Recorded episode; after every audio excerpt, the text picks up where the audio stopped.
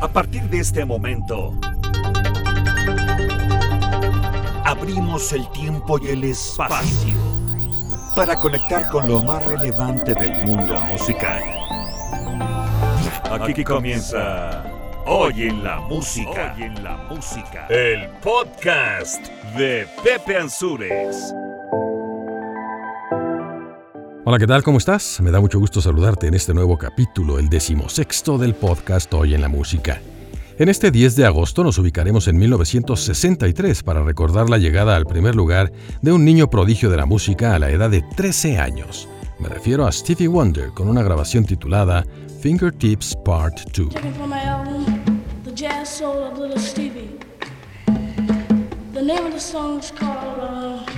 Fingertips. I want you to clap your hand. Come on. Come on.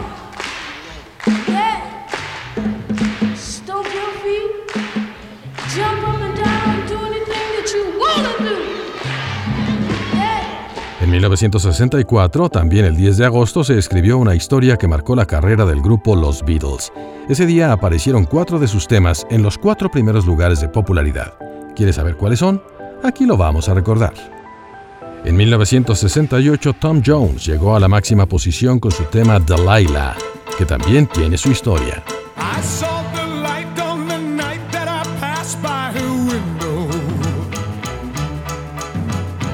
I saw the flickering shadows of love on her blind.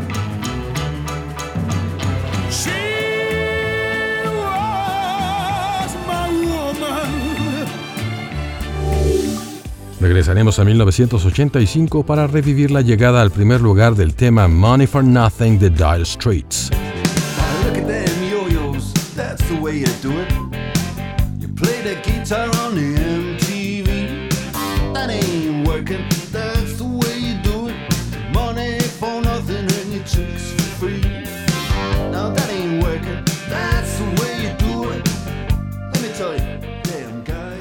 Y como siempre, mencionaremos los nacimientos y decesos acontecidos en 10 de agosto, entre los que encontramos a Eddie Gourmet, Leo Fender, Bobby Hatfield, James Griffin, Ian Anderson y John Farris.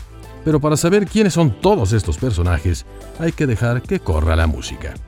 Todo está listo y es así como ahora comienza el decimosexto capítulo de Hoy en la Música, el podcast. Mi nombre es Pepe Ansures, voz y productor. Comenzamos.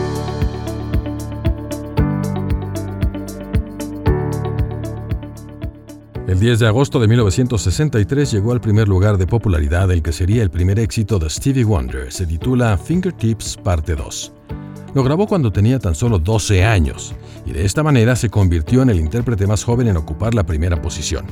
Aparece en un disco que se llama así, El genio de 12 años, y en ella se puede escuchar a Stevie Wonder cantando y haciendo un solo de armónica, algo que es aplaudido por los asistentes a una presentación en vivo.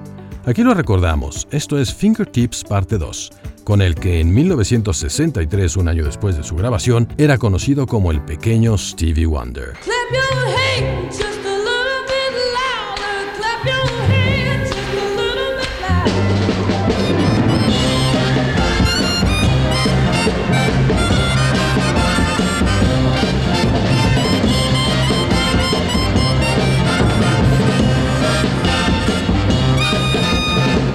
El 10 de agosto de 1964, los Beatles hicieron historia al colocar cuatro de sus canciones en los cuatro primeros lugares de popularidad en Estados Unidos, a manera de relanzamiento, ya que en 1963 se habían dado a conocer originalmente.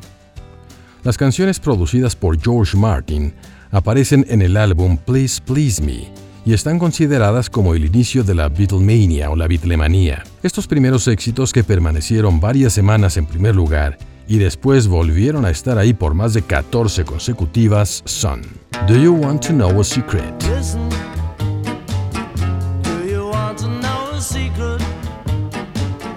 Do you promise not to tell? Whoa, whoa, closer. Let me whisper in your ear. Say the words you long to hear.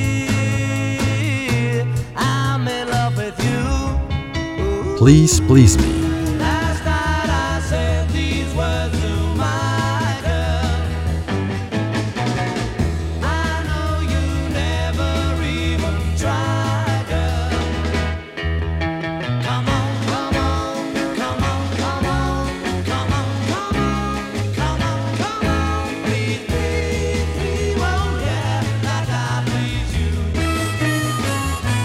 Love Me Do.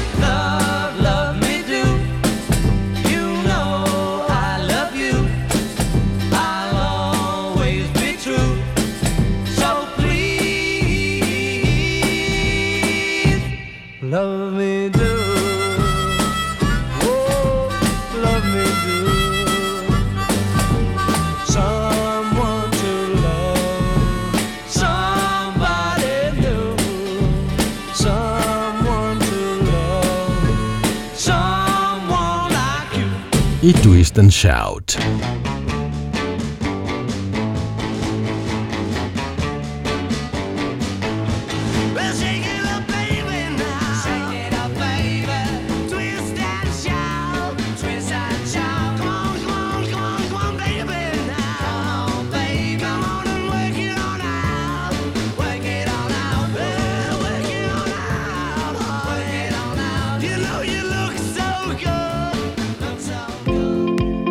El 10 de agosto de 1968, Tom Jones, a quien seguramente recuerdas como juez en el programa La Voz en su versión inglesa, llegó al primer lugar de popularidad con su canción Delilah o Dalila.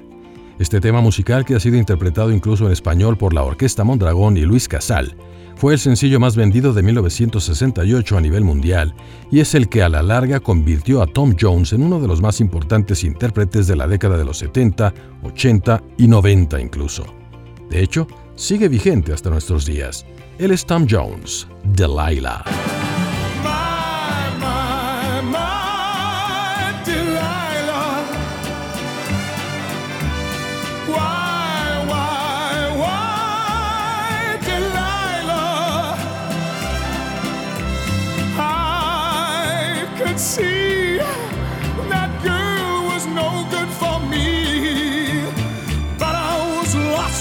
Slave that no man could free. Ahora vamos a 1985 para recordar uno de los mejores éxitos de Dire Straits, grupo de rock inglés que a finales de 1969 colocó en las listas su clásico Sultans of Swing. You get a shiver in the dark, it's raining in the park, but meantime. Sound of the river, you stop and you hold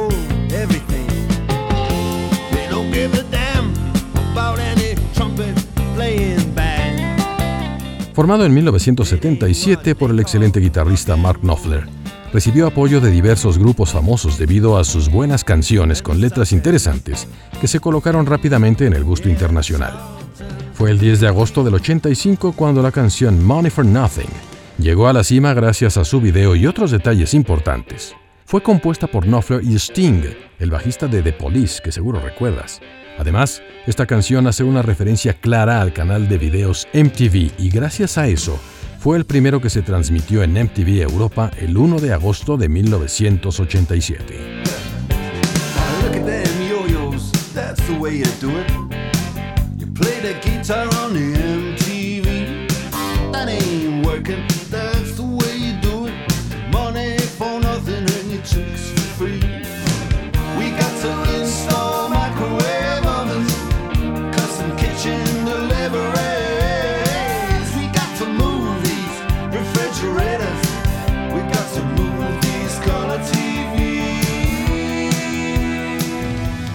El 10 de agosto del 2003 falleció una cantante norteamericana que hizo historia dentro del pop y la época de oro de los tríos en Latinoamérica.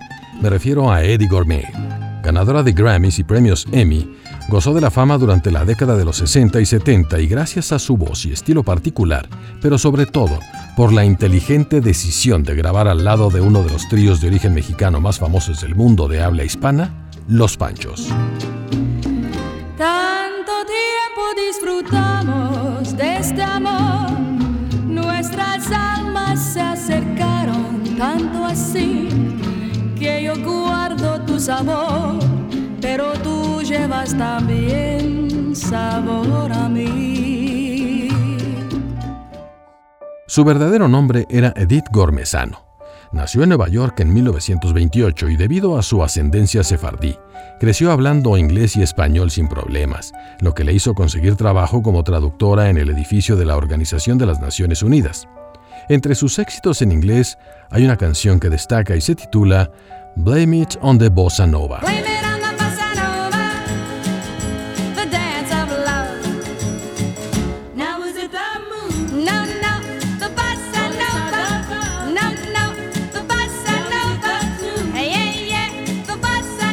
Pero sin duda lo más relevante y lo que más fama le dio fueron las canciones con los Panchos, que la hicieron ser aplaudida en toda Latinoamérica.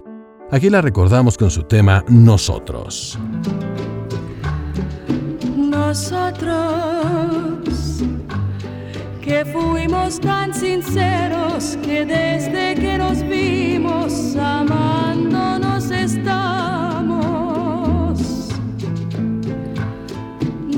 Nosotros que del amor hicimos un son maravilloso, romance tan divino. Pero dejemos en paz a los que ya se han ido y vayamos a recordar los cumpleaños del 10 de agosto en el mundo de la música.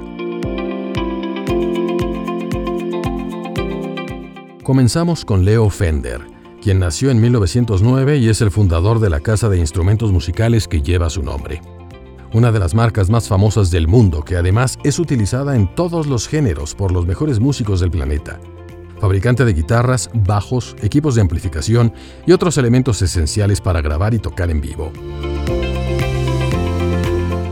En 1940 nació Bobby Hatfield, cantante de los Righteous Brothers, que llegaron al primer lugar en 1965 con la canción titulada You've Lost That Loving Feeling.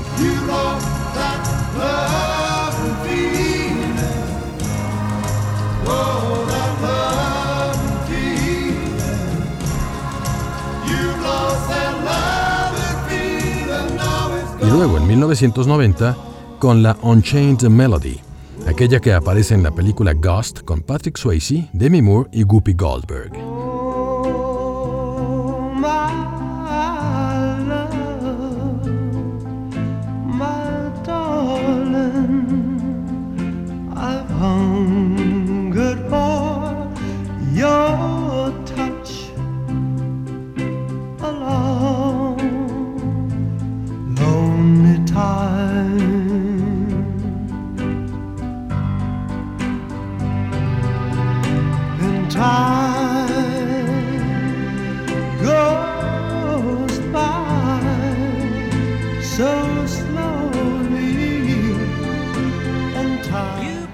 El 10 de agosto de 1943 nació James Griffin, guitarrista y cantante del grupo Bread, que llegó al primer lugar con su canción Make It With You.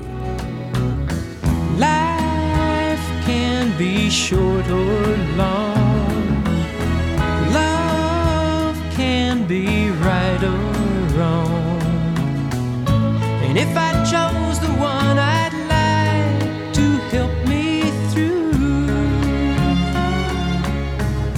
I'd like to make it with you. Cuatro años después, o sea, el 10 de agosto de 1947, nació Ian Anderson, reconocido cantante, compositor y multiinstrumentista recordado por sus solos de flauta con el grupo Jethro Tull, y que actualmente se dedica a la crianza de salmón en su natal Inglaterra.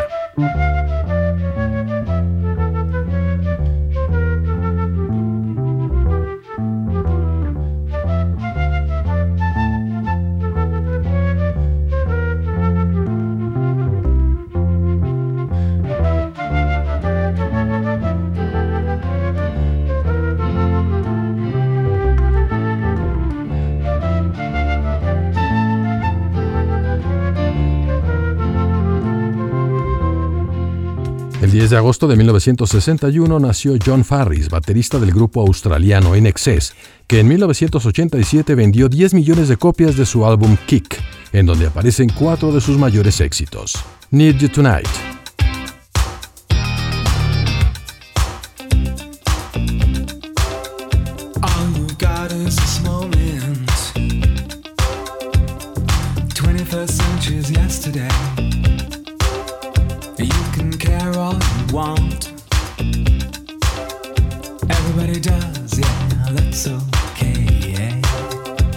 Devil Inside.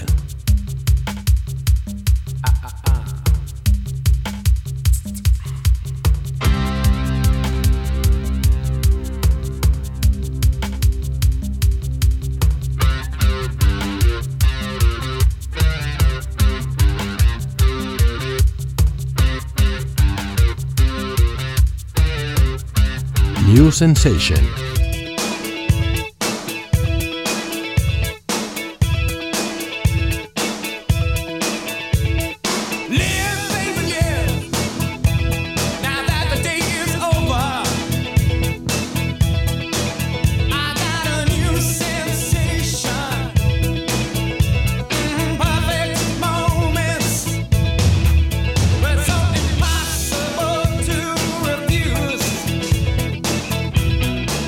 Never Tear Us Apart. Don't ask me what you know is true. Don't have to tell you. I love your precious heart. I, I was standing. You were there.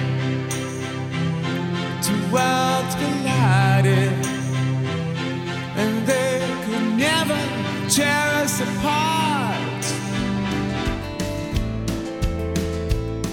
Así llegamos al final de este que es el decimosexto capítulo del podcast Hoy en la Música, en el que recordamos canciones inolvidables y personajes de diversos géneros que hoy forman parte de nuestra memoria musical.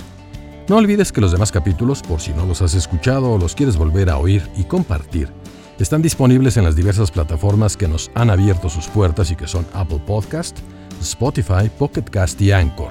Por el momento, ya que estamos en espera de que Google Podcast nos dé también su autorización para incluir ahí nuestro trabajo. Yo creo que ya no le falta mucho al asunto, pero bueno, vamos a esperar.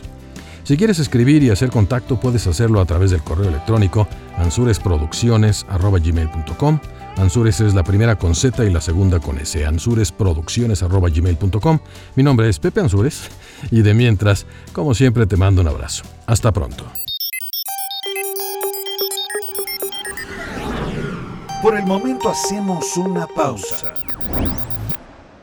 Muy pronto nos reuniremos de nuevo a través de los sonidos para seguir recorriendo la historia de los personajes y sucesos más relevantes del mundo musical. Claro, aquí en Hoy en la Música, el podcast de Pepe Ansures.